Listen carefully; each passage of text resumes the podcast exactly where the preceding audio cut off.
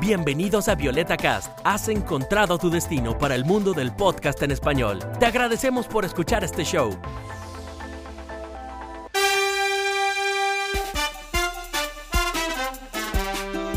Hola, soy Alejandra y les doy la bienvenida a Hablamos Alemán, el podcast donde hablamos sobre las diferencias culturales en la región alemana desde el punto de vista de latinos y españoles.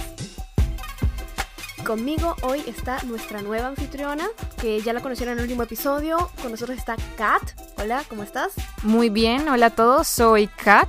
Para quienes no me conocen, soy de Colombia y actualmente vivo en Múnich, Alemania. Y bien, hoy no solo estamos con Alejandra y conmigo, y estamos con Sophie.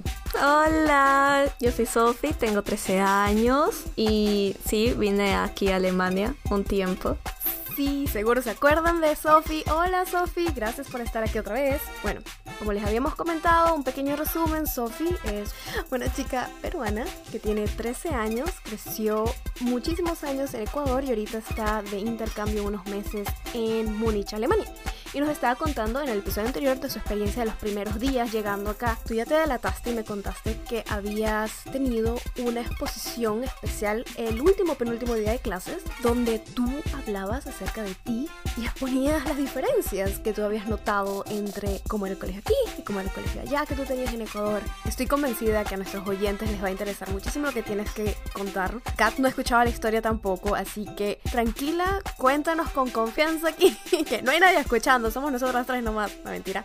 de todas formas, cuéntanos cómo fue tu experiencia, qué te dijeron tus compañeros después de esta exposición. Seguro para ellos fue, wow, súper interesante. Para inglés, dos personas hacían cada uno una presentación eso era normal, el profesor las calificaba, era tipo lecciones, algún tema que ellos escogieran libremente del mundo del inglés.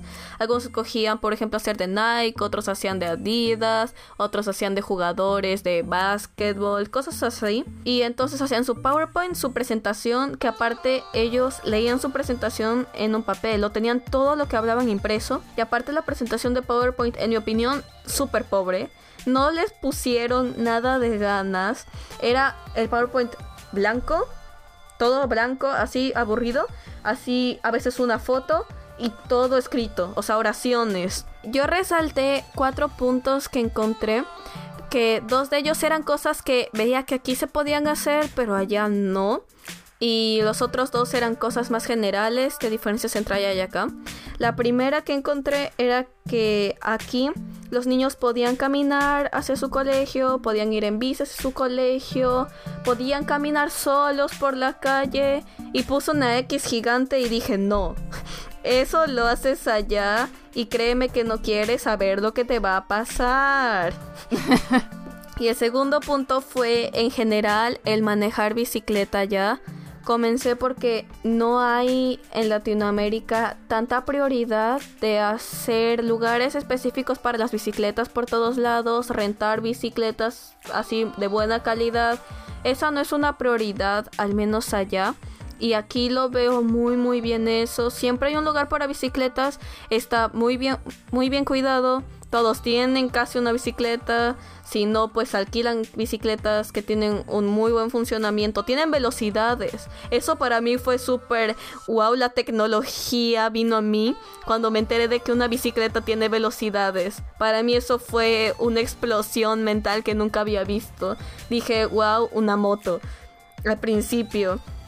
En cambio allá no. Allá en realidad casi nunca ves a alguien manejando bici. O sea, allí manejas bici cuando dices, ah, sí, soy deportista, vamos a hacer esto un domingo. Aquí lo usan como método de transporte, lo cual allá sería una idea muy, muy loca. Te roban la bici, te roban a ti y ya está. Es así de simple. ¿Y qué tipo de comentarios recibiste cuando dabas este tipo de diferencias y que tal vez tú que ya tienes una visión de los dos lugares es mucho más sencillo, pero no sé, sentías que para ellos era un poco difícil imaginar un, lugar tan utópico. En realidad sí lo sabían. Se podría decir que sí lo sabían, porque por ejemplo en geografía estábamos estudiando justamente sobre Latinoamérica.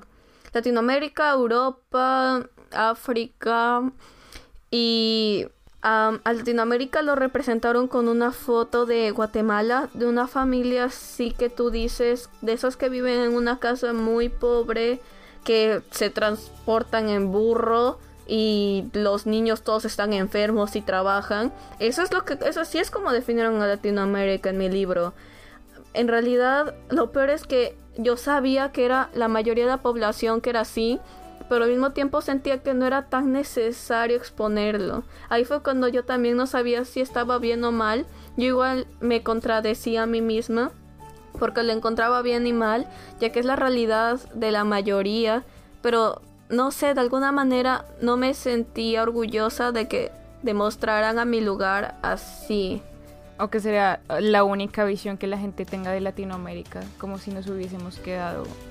Ok, con, burro puede que sean más de 300 años atrasados. Sí, exactamente.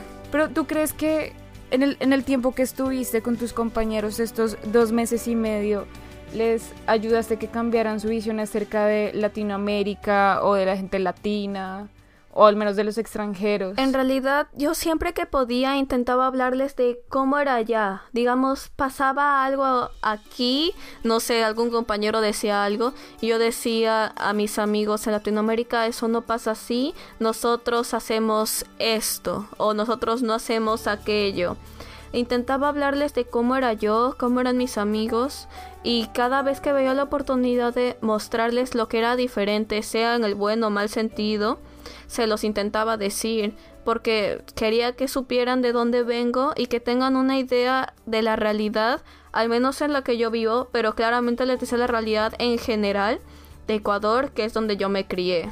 ¿Y te parece que aquí las personas eran muy abiertas o muy pacientes al tratar de entender lo que tú querías decir, es decir, esperaban toda tu mímica o, tu proceso para poder comunicarse contigo? Sí, sí, lo más gracioso era que también ellos se interesaban, mostraban su interés y me hacían preguntas de vuelta.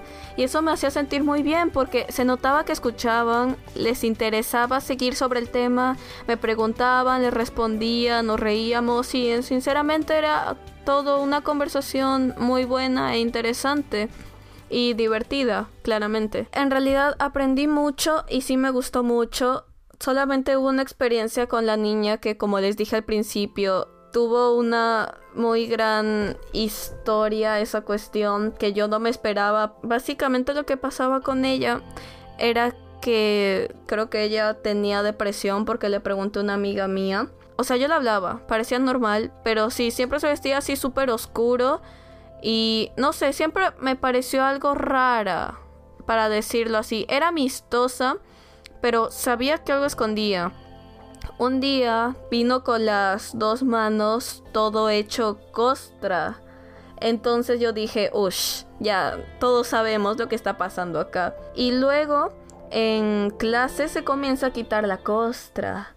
Te imaginarás mi cara cuando volteo y veo que sus dos manos están tan de carne, básicamente. Y yo no sabía qué estaba pasando. Nos sentábamos adelante. Estaba adelante la profesora, ahí cerquito un metro. No sé si lo ignoraba o no lo veía. No sabía qué estaba pasando. Yo intentaba ignorarlo. Todos como que lo ignoraban.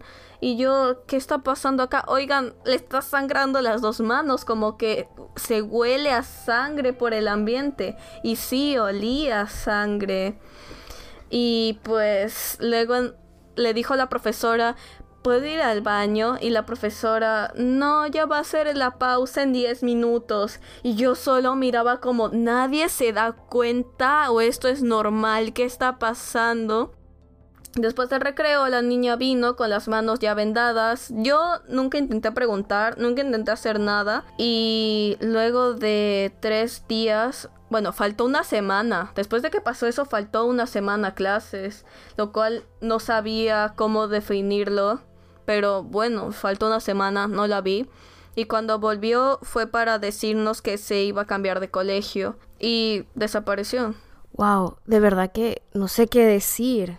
Wow, qué fuerte. Qué fuerte. Es, que la niña le vaya mejor. Es bastante fuerte. Wow, qué fuerte. Creo, o sea, creo que en Latinoamérica, o bueno, al menos en Colombia, no hubiesen ignorado a una persona que está sangrando.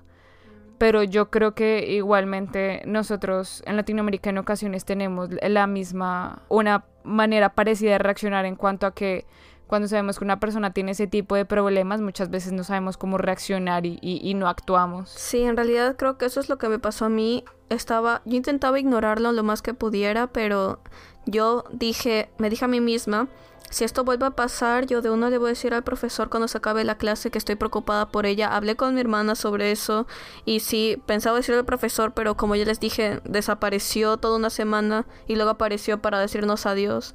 Por lo tanto, yo ya lo preferí dejarlo ahí. Pero sí, esa fue la primera experiencia básicamente que tuve ahí. La niña que se sentó al lado mío. Fue súper loco. Eso pasó a los días de que fui. Fue mi primera experiencia y te puedes imaginar cómo me quedé después de eso. Lo peor es, lo peor es que todos, o sea, nadie se impresionaba. Era como que, chao, abrazos y puff, desapareció. Nadie hablaba de eso. Oye, eso es verdad. Esa reacción es muy extraña.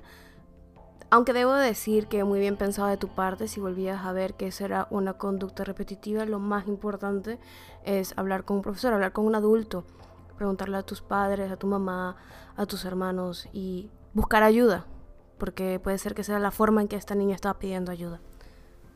Sí, recomendaciones.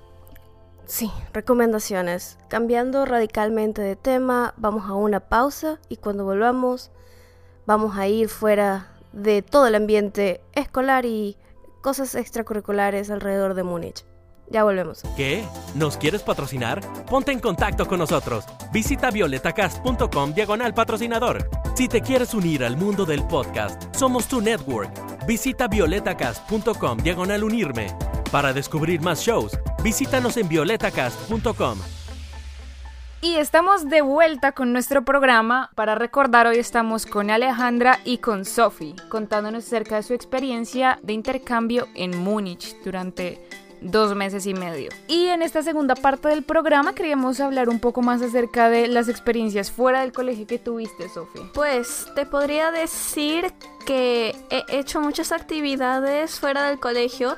Te comentaría que era algo confuso para mí porque no sabía si mi prioridad era disfrutar de estas vacaciones, de que estoy en Alemania, o estudiar para el colegio para aprender más.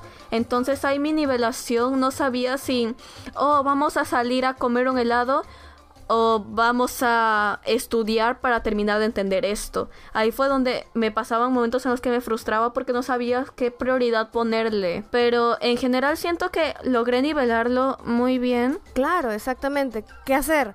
Tú estabas durante el Oktoberfest, por ejemplo. Cuéntanos, ¿qué tal fue eso? Exactamente. Esa es una cosa que me impresionó mucho, mucho, mucho. Como aquí pueden armar una cosa así en un mes, digamos. Armar todo un evento, todas las carpas, montañas rusas, en lo que unas personas en Latinoamérica al menos se demoran cinco años en armar, básicamente. Y te diría que funcionan un mes y puff ya. Sí, puff, y de la nada desaparecen. ¿Te montaste en alguna montaña rusa? Sí, fue la primera vez en la que monté una montaña rusa. Claramente, y, por obvias razones, fue la más tranquila que encontré. era una en la que se subían niños de 7 años. Pero lo peor es que era sí, sí me asustó. claro, Entonces, sí, pues, me gustó mucho. Y luego me di cuenta de que sí, me gusta la adrenalina. Me dio miedo porque era la primera vez pero de ahí, como ustedes saben, wow, me quise subir a todo lo que encontraba a mi paso, básicamente.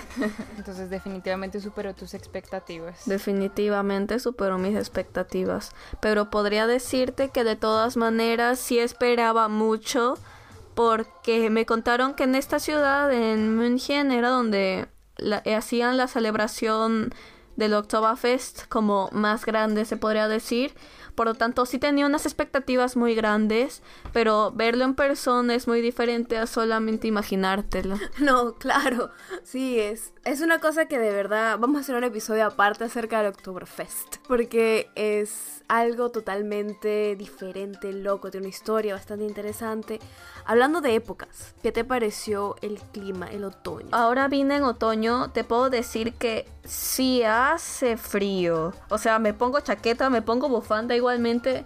los, las manos se resecan, los labios igual. Debo de decirte que el clima no es lo más agradable para poder salir a dar una caminata por un parque. La noche se hace a las 5 de la tarde. También estuve presente para el cambio de horario, de cambiar de 7 horas a 6 horas lo cual en cierto punto también me parece algo confuso y claro que diferente, muy diferente allá, que la noche llega más temprano de un día para otro.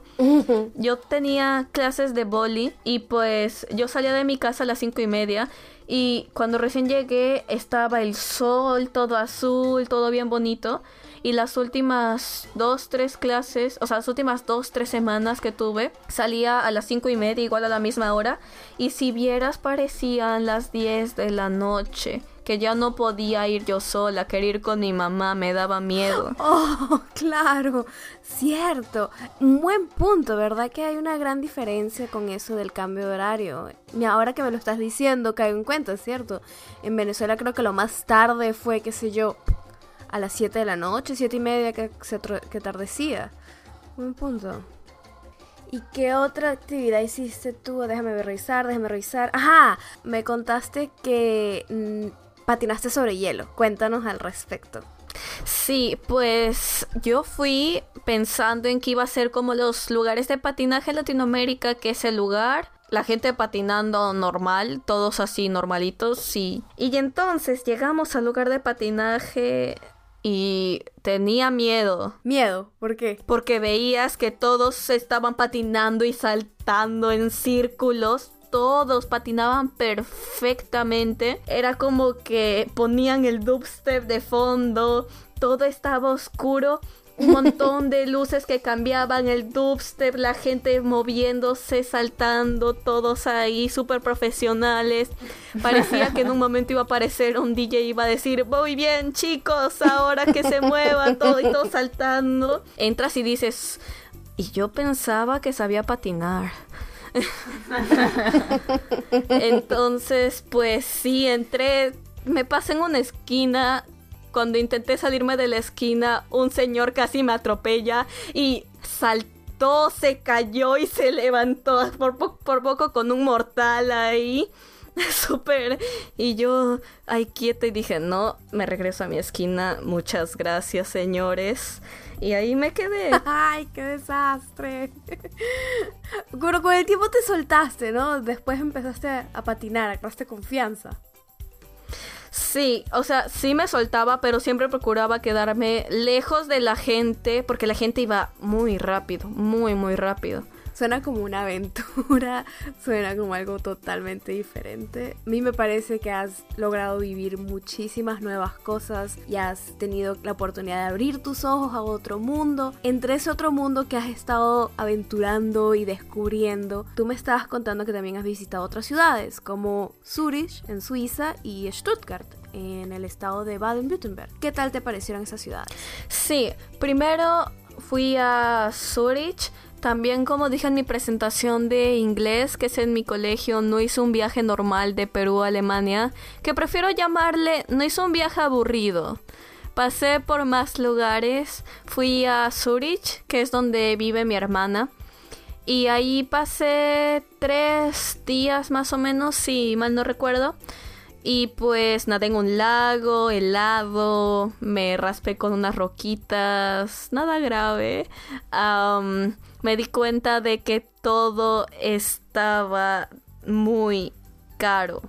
Muy, muy caro. Dios, en serio no tienen una idea lo caro que estaban las cosas ahí. Demasiado. O sea, llegó el punto en el que para la cena era como que una cebolla, una manzana, 100 gramos de queso, todo así súper individual y tenías que aprender a gastar bien tu plata porque si no, un paso en falso y ya, ya no te alcanzaba. Uy, sí, Suiza puede ser dolorosamente costosa.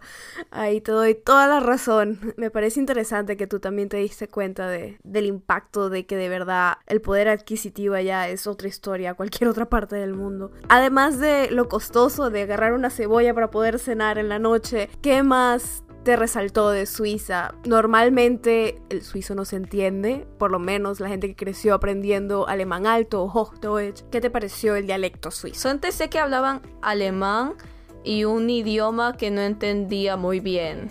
Y creo que lo- los suizos también, una parte habla italiano, si no estoy mal. Sí, en el sur de Suiza, en un estado, en un cantón, mejor dicho, perdón, hablan italiano. Que por cierto es muy bonito, tiene un montón de montañas, es hermoso, lagos, bueno, casi todo Suiza es eso, estoy escribiendo cualquier lugar, pero es bien bonito.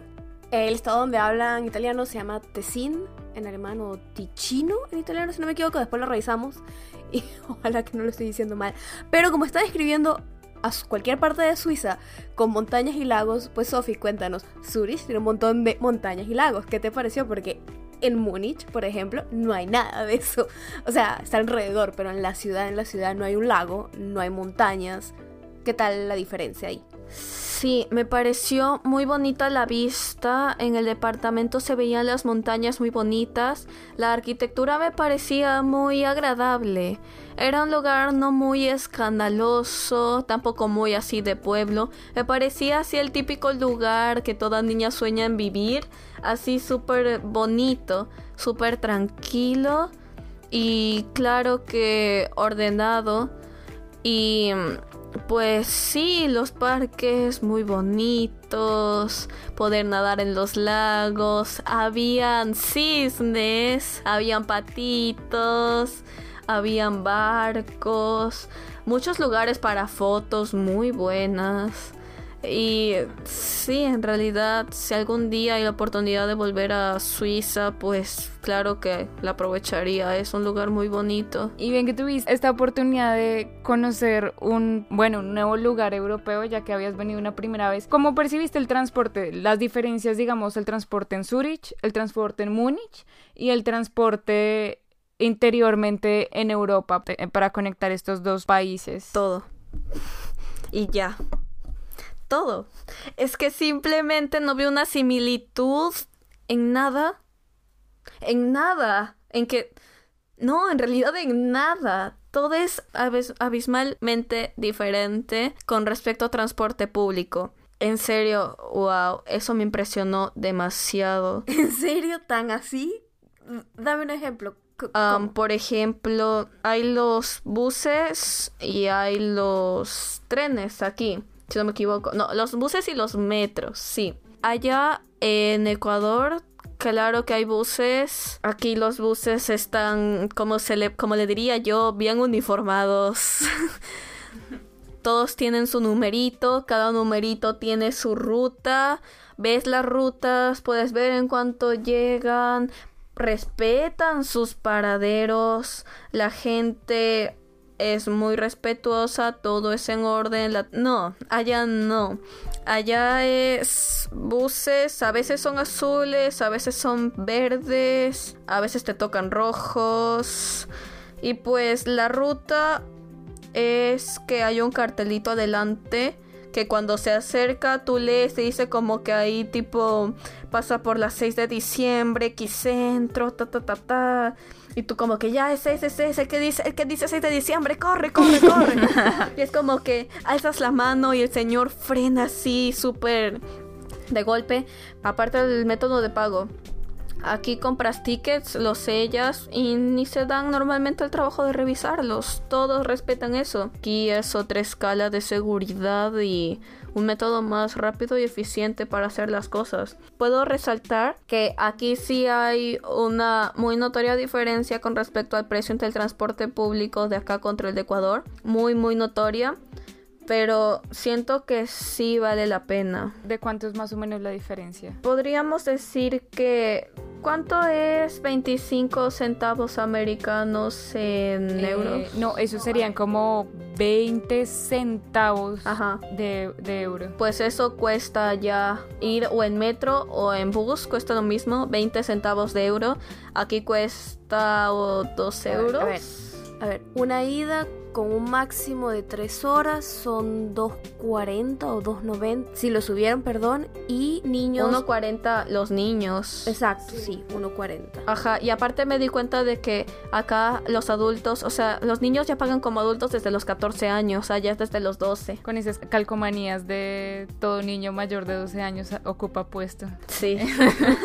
ok, y esta fue tu experiencia con el transporte. ¿Qué tal te fue guiándote en, en una ciudad distinta? O bueno, en dos ciudades distintas y contamos también a Zurich, entendiendo que no es tu lengua nativa, que estás en proceso de aprender alemán, que obviamente todo es totalmente nuevo para ti. En respecto del transporte público, estudié bien el mapa de los buses y de los metros. Y al menos en metro siempre yo sabía, siempre supe, si me pierdo en medio de la nada, camino hasta que encuentre la U gigante de U-Bahn del metro, me meto y donde sea que esté, yo ya sabía cómo llegar a mi casa. Estaba segura.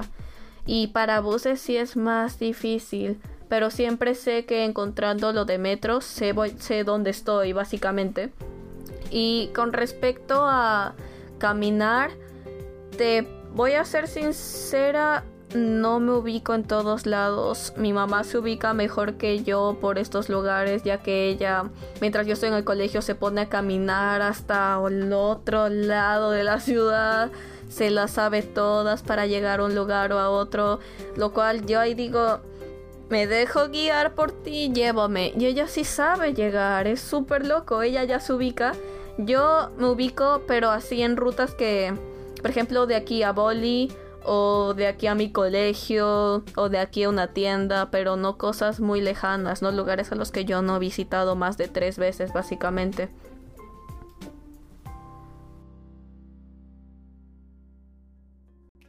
Sí, yo creo que para cerrar quisiera preguntarte tu percepción en cuanto a cosas de la ciudad. Es decir, sabemos que arquitectónicamente, estructuralmente son muy diferentes, pero por ejemplo, cosas que percibiste de la gente acá en Múnich, como cómo se viste o qué colores usa o cómo su relación con los demás, es hostil o es amigable o, es eh, muy neutros entre sí. Pues te puedo decir que así, digamos, yo caminando por las calles, obviamente en estas épocas me doy cuenta de que básicamente todas las personas usan colores súper neutros, nada llamativo, súper abrigados como estamos ahorita en épocas de frío. Puedo suponer que en verano todos se visten mucho más coloridos y más bonito por el clima, pero sí. Siento que básicamente los tonos de colores son así oscuros, súper neutros, tranquilos.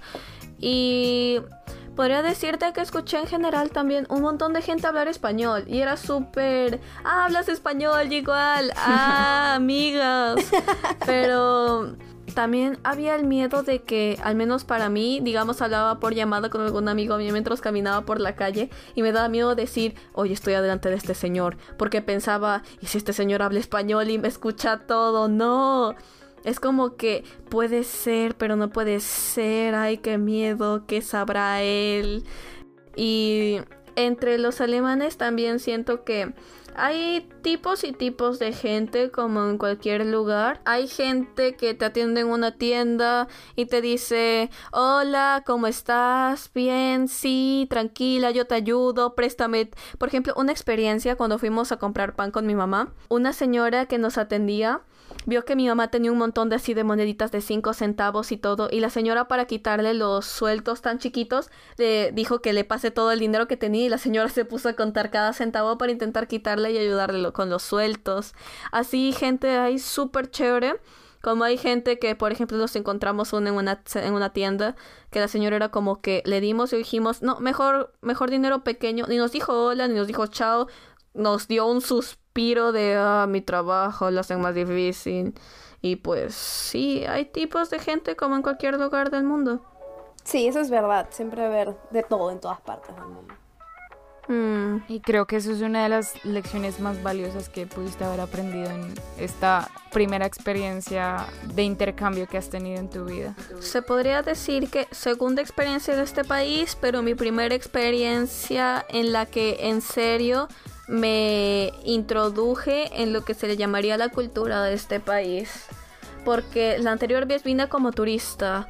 Esta vez vine a meterme en serio en la vida de un alemán promedio, intentar hacer lo que ellos harían, lo cual también implica como adolescente independizarme mucho más de lo que se haría ahí.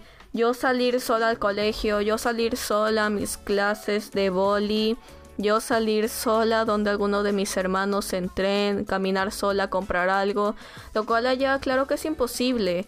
Y en general me doy cuenta de que sí me gusta andar sola por las calles. Es relajante. Es relajante el poder caminar y no estar pensando en, ay, ese señor me va a robar. O en, ay, esa moto, mira, corre la moto. No, no es así. Es súper tranquilo. Y la gente no es aquí en términos generales igual que allá.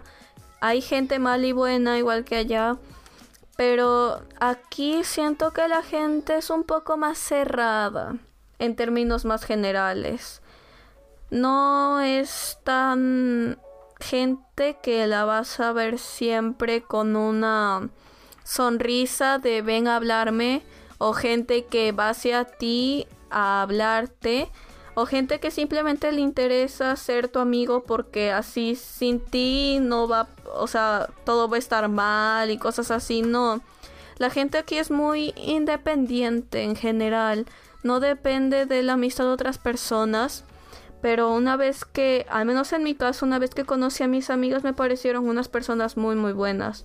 Cosa que no me hubiera dado cuenta si yo no me hubiera acercado primero a ellas. Eso es verdad, te has sumergido realmente en la cultura aquí en estos dos meses y medio. Sí. Y viéndolo así para culminar, ¿tienes algún consejo final para niños o adolescentes que están por venir a vivir a Alemania o que piensan hacer un intercambio? ¿Algún consejo que tú les Pues el mayor consejo que les daría es que primeramente si quieres venir a hacer un intercambio porque cuando seas grande quieres vivir aquí, yo de ti no me intento apegar tanto a nuestra propia cultura latinoamericana, no intentaría buscar a gente que hable español, no intentaría no salir a la calle por miedo, o sea, intentaría cambiar las cosas a como se hacen aquí para aprovechar al máximo y decir si quiero vivir aquí va a ser de esta forma y tú tenerlo claro.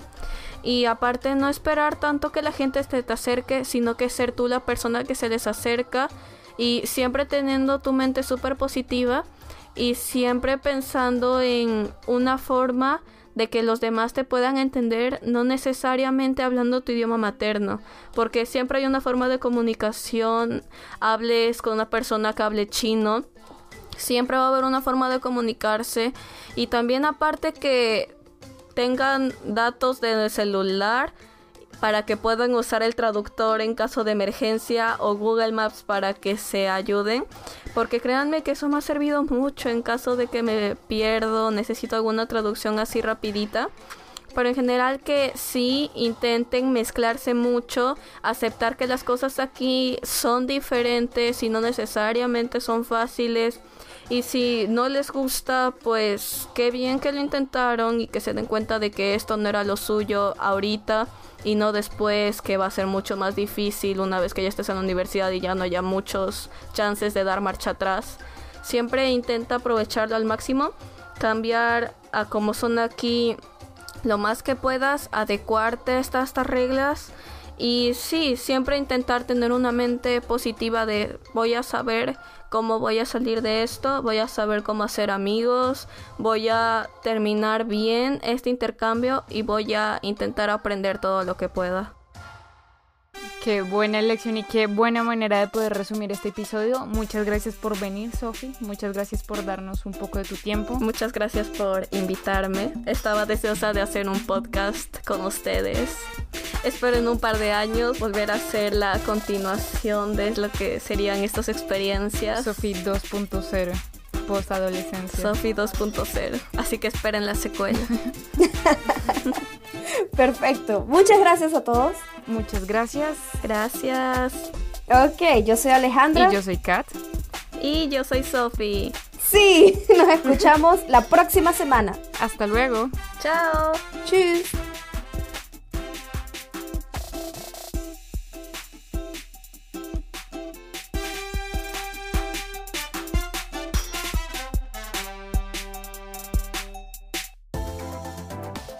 Agradecemos por escuchar este show. Nos consigues en toda la web bajo Violeta Cast. Para descubrir más shows, visítanos en violetacast.com.